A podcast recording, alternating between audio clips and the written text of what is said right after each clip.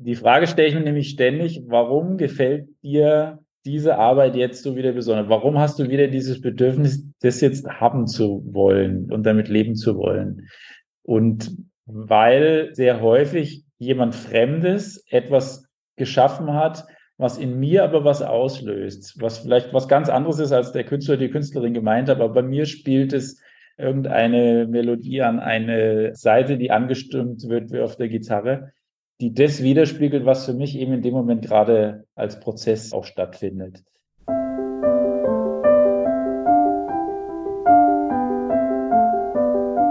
Kunstblick, der Podcast rund ums Sammeln.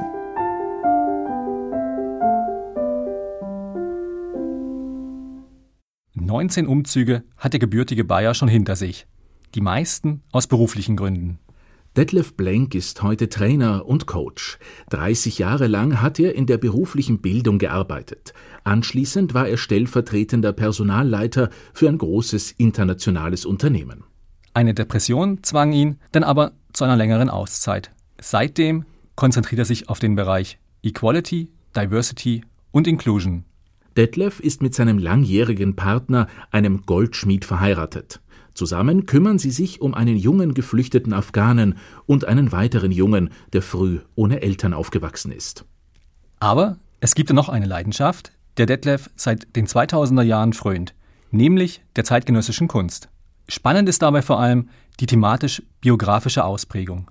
Während seiner Auszeit wurde die Sammlung sogar im Museum Bensheim präsentiert. Mehr dazu erzählt er uns aber gleich selbst im folgenden Podcast. Also, viel Vergnügen. Viel Vergnügen.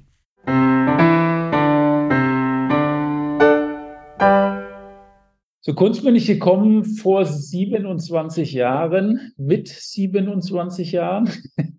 Äh, also ich habe vorher eigentlich eher nichts groß mit der Kunst zu tun gehabt. Wenn ich irgendwo auf Reisen war, dann bin ich halt in Museen gegangen, weil man sich dann halt den Prado mal anschaut oder die Mona Lisa gesehen haben sollte und so weiter. Aber ich hatte eigentlich keine Ahnung und auch äh, kein wirklich großes Interesse äh, daran.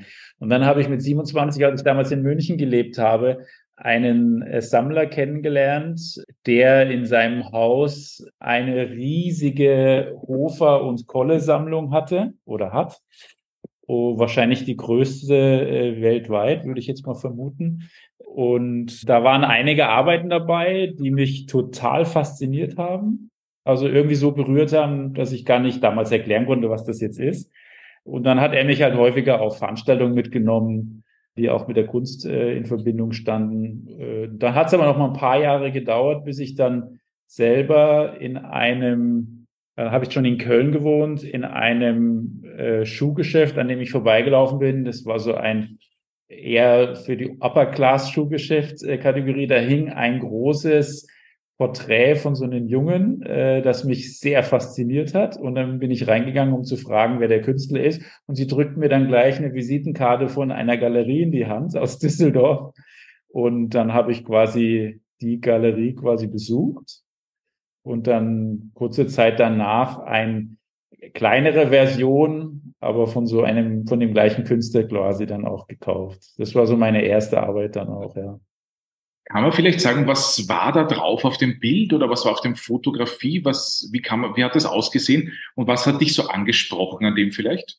Also es war das Porträt von einem jungen Mann, ähnlich wie die Bilder, die ich damals auch von Kolle und Hofer auch so gesehen hatte, aber natürlich ganz andere Form, äh, die da erfasst worden ist.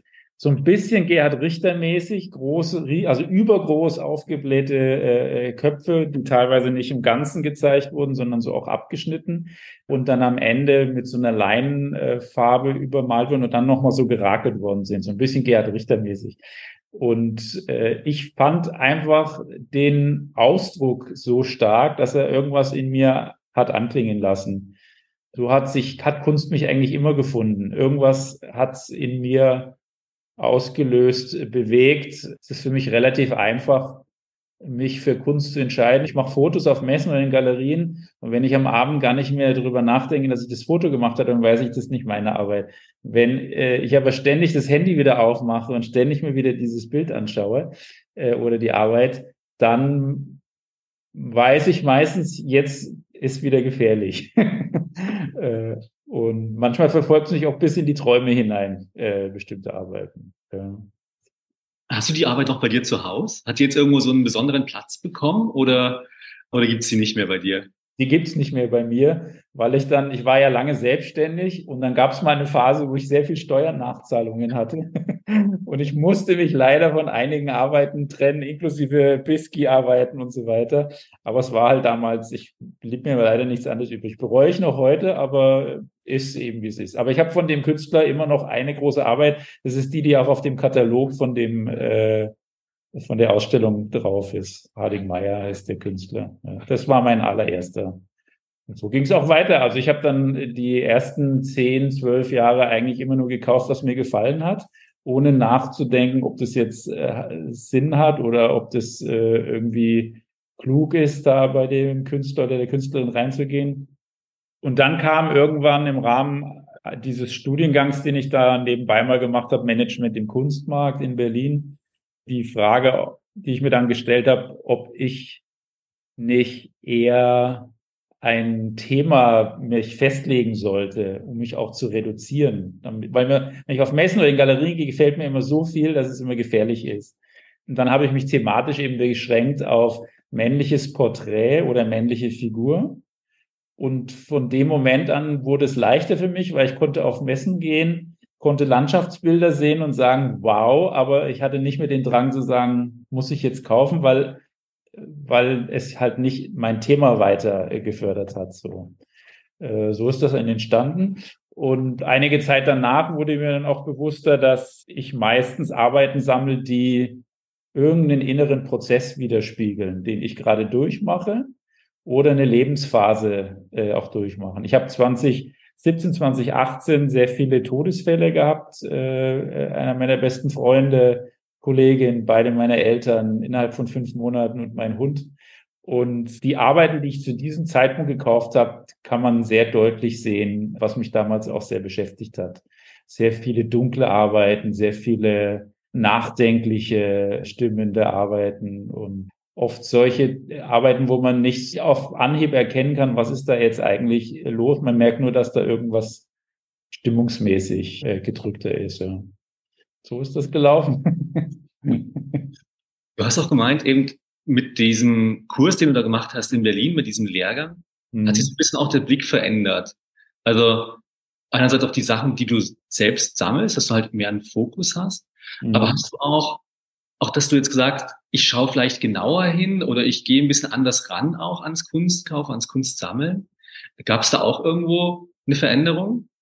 Also ich habe durch den Kurs, der war sehr praxisorientiert. Wir haben sehr viele Sammler besucht, sehr viele Galerien, in die ich sonst wahrscheinlich nicht einfach so reingegangen wäre, äh, wenn es sehr namhafte Galerien sind. Sehr viel Themenbereiche, über die ich mir wenig Gedanken gemacht hatte. Und dadurch haben sich Türen geöffnet für mich, die ich halt vorher nicht hatte. Ich war ja eher auf mich gestellt. Ich habe halt ein bisschen Kunst gekauft und äh, mich dran erfreut und fertig. Und nun hatte ich Austausch und Dialog mit anderen Personen innerhalb dem Kurs, aber auch die halt irgendwie Referenten, Referentinnen waren oder die man besucht hat über diese ähm, einzelnen Bausteine, die meinen Blick sicherlich geweitet haben. Ob der Kurs an sich jetzt geholfen hat, meinen Blick zu schulen, denke ich nicht. Das macht einfach die Zeit, würde wahrscheinlich jeder Sammler oder Sammlerin sagen. Je länger man sich damit beschäftigt, desto mehr entwickelt man zumindest für den Ausschnitt von Kunst, den einen interessiert, einen gewissen Blick. Ich habe wahrscheinlich für viele Kunstrichtungen keinen Blick, weil ich da einfach kein geschultes Auge für habe. Aber wenn es um männliches Porträt oder männliche Figur geht oder jetzt in seit ein paar Jahren auch äh, ganz stark so minimalistische Kunst, dann würde ich sagen, hat sich da über die Jahre hinweg so ein Blick aufgebaut. Sammelst du als Liebhaber, dass du sagst, okay, alles, was ich habe, muss an den Wänden bei dir zu Hause hängen, muss sichtbar sein? Oder verschwinden Dinge auch oder lagern Dinge auch in Depots, wo du sagst, okay, das kaufe ich jetzt, das gefällt mir zwar, aber ich warte jetzt mal auf die Wertsteigerung etc.? Schön wär's, ja. also das ist lange her, dass ich alles hängen konnte. Den Wunsch hatte ich. Und ich stelle immer mal wieder auch fest, wenn ich durch so, gibt mehrere Orte, wo ich Dinge in der Wohnung quasi gelagert habe. Ich habe im dritten Stock noch einen Raum, umgebaut, wo die Sachen sind, die jetzt nicht so hitzeempfindlich sind, weil es direkt unterm Dach ist. Ich habe im Kunstlager ganz große Arbeiten und ich habe auch sehr viel bei Freunden hängen, wenn die zu Besuch waren und denen hat irgendwas gefallen und ich habe es nicht aufgehängt, dann habe ich gesagt, nehmt's mit, bis die Versicherung immer mal gesagt hat, also noch einen Versicherungsort würden Sie jetzt in meine Versicherungspolice nicht aufnehmen. das reicht jetzt. Also von daher ist es wirklich sehr weit verteilt. Auch in der Ausstellung damals im Museum Bensheim, da hingen vielleicht so 40, 45 Prozent von der Sammlung. Wie kam es dazu? Du hast es ja vorhin schon so ein bisschen anklingen lassen, aber wie kam es zu dieser Ausstellung? Ich glaube, das war jetzt im Frühjahr 2022. Genau. Also eine der Galerien, mit denen ich sehr viel äh, zusammen mache oder sehr viel bei denen auch kaufe, die haben mich irgendwann mal dem Museumsdirektor vom Museum Bensheim vorgestellt. Das war noch quasi in dieser ganzen äh, Corona-Zeit so richtig mit Abstand und Maske und nur draußen treffen und so weiter. Und der hat dann irgendwann so, hat gemerkt, okay, interessant, das schaue ich mir mal an. Ich komme dich mal besuchen. In Frankfurt habe ich damals noch gewohnt. Schau mir das mal an. Kam vorbei, hat dann relativ schnell gesagt, er kann sich das sehr gut vorstellen, weil er das Gefühl hat, dass die äh, Sammlung so eine Seele äh, auch einfach hat. Und man merkt, dass sie jetzt nicht so eine typische Sammlung ist, die man vielleicht klassischerweise sieht, wo irgendwie so Name-Dropping äh, vor allem gemacht wird, äh, sondern weil so ein klarer rote Faden äh, sich dann auch durchzieht. Und das war aber eigentlich geplant für 2024 irgendwann mal, also im Laufe der Zeit. Und dann kam im Oktober 2021, hat er angerufen, hat gefragt, ob ich schon Lust hätte, im Januar 22 einen frei gewordenen Slot zu belegen. Und dann habe ich gesa einfach gesagt, das können wir gerne machen. Habe dann äh, in Windeseile angefangen, meine Texte zu schreiben.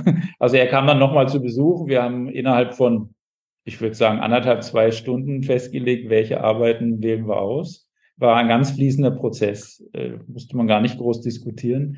Dann haben wir noch überlegt, was könnte wo wie einigermaßen zusammenpassen. Und das ist auch weitestgehend so geblieben äh, wie es dann gehängt worden ist. Vor Ort haben sie ein paar Sachen umentschieden. Also ich war bei der Hängung selber nicht äh, dabei, das hat das Museum dann gemacht. So ist das entstanden. Das heißt, ich wurde von dem Galeristen vorgestellt und aber hat sich dadurch vielleicht der Blick auf deine eigene Sammlung auch verändert, dass du sagst, okay, das ist nicht nur in meinen vier Wänden, wo ich sage, die liebe ich, sondern plötzlich sehen das auch andere Leute, die du nicht kennst, außerhalb in einem musealen Kontext gibt es nicht ein bisschen Selbstwertgefühl auch, wenn man sagt, na ja, vielleicht doch gar nicht so schlecht gesammelt? Also es wäre gelogen, wenn man jetzt nicht sagt, dass man ein bisschen gebauchpinselt ist dabei. Allerdings war das gerade in der Zeit, also die Ausstellung äh, hat stattgefunden während der Zeit, wo ich eigentlich in der Klinik war und ich quasi immer auch frei nehmen musste, wenn ich dann quasi hingefahren bin, weil ich wegen der schweren Depression äh, damals dann äh, in der Klinik war. Und dementsprechend war das Ganze schon so ein bisschen eingefärbt. Also ich, als ich dann dort war und das große Plakat an der Stadtmauer dort sah, äh, dann war mein allererster Gedanke, ah, bild dir jetzt bloß nichts ein. Also ich habe das nicht ganz so wahrgenommen in der Zeit, dass ich das so äh, gespürt und gelebt habe, weil, weil ich innerlich natürlich mit ganz anderen Sachen beschäftigt war. Aber es gab schon die Momente, wenn ich dann alleine im Museum auch mal war und das so gesehen habe, wie die Arbeiten miteinander harmoniert haben und was da Neues entstanden ist äh, in bestimmten Räumen, wo das einfach auch gut funktioniert hat miteinander. Oder Arbeiten, die zusammen äh, gehängt wurden, die ich auch heute noch so zusammenhänge, weil ich gemerkt habe, das ist einfach eine tolle Kombination. Das würde ich sagen, ist auf alle Fälle entstanden. Hat sich mein Blick verändert? Würde jetzt sagen, nein. Würde ich es nochmal machen, auf jeden Fall. Dann aber gerne mal mit äh, vielleicht einer bestimmten Richtung. Also vielleicht zu sagen, mal nur die Arbeiten. Ich habe sehr viele Arbeiten, wo blau-rosa zum Beispiel drin ist. Das könnte ich mir mal vorstellen, dass man mal das zusammenstellt. Oder auch mal äh, eine, eine Ausstellung nur mit diesen minimalistischen Arbeiten, die jetzt zunehmen, äh, jetzt auch langsam in der Sammlung, einfach um zu sehen, wie das miteinander funktioniert. Das könnte ich mir gut vorstellen. Ja. Aber es ist auch keine Alltäglichkeit, dass man so von dem Museum angesprochen wird. Das wird wahrscheinlich in den nächsten 30 Jahren nicht so leicht nochmal passieren. Aber man kann es ja selber in die Wege leiten, indem man so Räumlichkeiten anmietet und äh. Ja, wir hatten ja auch schon mit einem anderen Sammler aus Freiburg gesprochen, mit einem ganz jungen, der halt auch dann so seinen kleinen Space hat, wo er halt die Sachen präsentiert, beziehungsweise dann eben auch über Zusammenarbeiten dann das in mhm. ganz Deutschland oder in verschiedenen Orten halt einfach präsentiert. Ja. Was ich noch fragen wollte, und zwar, du hast ja auch, oder beziehungsweise zur Ausstellung parallel ist ja auch den Katalog rausgekommen. Mhm. Ich finde also Kataloge total schön, weil es halt wirklich so eine Dokumentation ist und weil es auch was ist, was bleibt. Also nicht nur die Fotos, sondern eben auch, was man irgendwie haptisch in der Hand hat, wo man durchblättern kann, wo man sich daran erinnern kann. Da sind ja auch viele Texte zu den Künstlerinnen und Künstlern dazu. Habt ihr das mit dem Museum gemeinsam gemacht oder hast du dann dich da hingesetzt und gesagt, so na jetzt hole ich mir von den Künstlern die Infos, schreibe das alles zusammen und so weiter?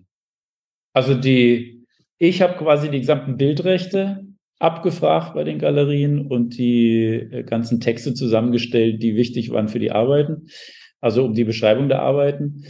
Und ich habe auch fast alle Texte geschrieben, äh, die zu den Arbeiten waren. Ja. Habe aber klar damals entschieden, ich bin kein Kunsthistoriker, also werde ich keine kunsthistorischen Abfassungen zu den Bildern schreiben, zumal ich auch oft finde, dass ich kunsthistorische Texte sehr geschwurbelt finde. Sie sind, ich hatte noch Philosophie an der Uni und Heidegger hat mal gesagt, ich, ich schreibe meine Bücher nicht, damit man sie versteht. Das habe ich den Eindruck manchmal auch von Kunsttexten dass die Leute überhaupt nicht wollen, dass sie verstanden werden. Also mir war klar, ich wollte, wenn, einfach normal schreiben, so wie, äh, wie mir die Schnauze gewachsen ist und auch versuchen, ein bisschen rüberzubringen, wie ich sammle, also dieses thematisch-biografische herausarbeiten, also warum bestimmte Arbeiten mich so angesprochen haben, warum ich sie gekauft habe, warum ich dachte, dass sie in die Sammlung reingehören oder welche Elemente aus einer Arbeit mich so angesprochen haben, dass ich dachte, damit möchte ich gern leben. Wenn wir schon beim Philosophieren sind, abschließend, der Katalog, die Ausstellung hieß, heißt, das eigene im Fremden. Was hast du im Fremden vielleicht eigenes Neues gefunden in der Kunst? Die Frage mag ich, weil sie genau ausdrückt, warum ich eigentlich sammle. Also die Frage stelle ich mir nämlich ständig, warum gefällt dir diese Arbeit jetzt so wieder besonders? Warum hast du wieder dieses Bedürfnis, das jetzt haben zu wollen äh, und damit leben zu wollen? Und weil sehr häufig jemand Fremdes etwas geschaffen hat, was in mir aber was auslöst, was vielleicht was ganz anderes ist, als der Künstler, die Künstlerin gemeint hat, aber bei mir spielt es irgendeine Melodie an eine Seite, die angestimmt wird wie auf der Gitarre, die das widerspiegelt, was für mich eben in dem Moment gerade äh, als Prozess äh, auch stattfindet. Oder ganze Lebensthemen. Man findet zum Beispiel sehr, sehr viele von den Porträts sind eher jüngere Männer, sehr nachdenklich, oft auch Seitenporträts und nicht direkt Frontporträts. Und da einzusteigen und zu überlegen, warum ist das eigentlich der Fall? Wieso werde ich in der Regel immer wieder von sowas angesprochen? Was reizt mich eben da so sehr? Äh, das ist diese Auseinandersetzung mit das eigene im Fremden. Also die Frage zum Beispiel, warum habe ich so viele Porträts mit jungen Männern auch gesammelt? Äh, ich bin selber, habe mich sehr spät geoutet, weil ich sehr religiös äh, aufgewachsen bin, nicht familiär, aber durch die äh, Kirchenkontext, in dem ich war. Ich wollte eigentlich auch Pfarrer werden, ganz ursprünglich. Von daher war das ein Tabuthema. Ich bin wirklich sehr, sehr spät, habe ich mich ähm, äh, als schwul geoutet. Und ich habe durch die kirchliche Arbeit viele Jahre von Jugendsein eigentlich, würde ich fast sagen, verpasst, weil ich so früh schon eingebunden war in verantwortlichere Aufgaben. Und eine der Überlegungen, die ich hatte, ist eben, vielleicht drücke ich über diese Bildnisse dann immer wieder auch das aus, was ich selber eben verpasst habe und das dann auch reinholen will. Eine andere Überlegung wäre, diese nachdenklichen Blicke, die oft sind. Ich, ich würde auch sagen, dass ich sehr nachdenklich auf diese Welt schaue oder über mein Leben auch blicke und ich diese nachdenklichen Gäste, die an der Wand hänge, mit denen gut klarkomme. Das ist so, keiner stört den anderen, ja. Und beide machen irgendwie das Gleiche. Man, also es gibt ja auch Arbeiten, die sind so aufdringlich, dass man da kaum äh, vorbeigehen kann, ohne drauf zu gucken. Das ist eher weniger bei mir der Fall. Das sind wirklich alles Arbeiten, die sich einfügen in mein Leben und auch in das Surrounding. Also das sind so Erkenntnisse, die ich rausgezogen habe aus dem, aus dem Prozess des Nachdenkens, warum sammle ich eigentlich diese Dinge. Ja. Oder auch die Überlegung, warum ich jetzt dieses Minimalistische sammle, weil es durch die Erkrankung dann auch so einen Moment gab, wo ich versucht habe, das Leben sehr stark zu entschlacken. Also von hoher Führungsverantwortung mit 10, 12, 13, 14 Stunden am Tag arbeiten und äh, ich diesen enormen Drang verspürt habe, das Leben wieder mehr zu genießen und zu reduzieren. Das drückt sich, glaube ich, jetzt in dieser minimalistischen Kunst äh, aus, die mich sehr anspricht. Aber die muss dann schon auch wieder eine gewisse Perfektion haben. Ich kann ja eine, eine Arbeit sehen, da ist eine Linie drauf und ich denke mir, okay, ist halt eine Linie. Und dann gibt es wieder eine, der, wo ich denke, wow, wie perfekt ist diese Linie angeordnet auf dem Bild. Das ist das, was mich dann dabei wieder eben auch reizt. Ja.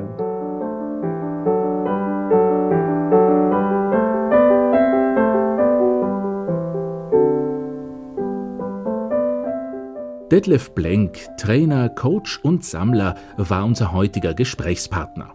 Und so viel darf schon verraten werden. Aktuell spielt Detlef in dem Gedanken, in Wiesbaden eine zweite Wohnung anzumieten, um darin für ein bis zwei Jahre einen Kunstsalon einzurichten.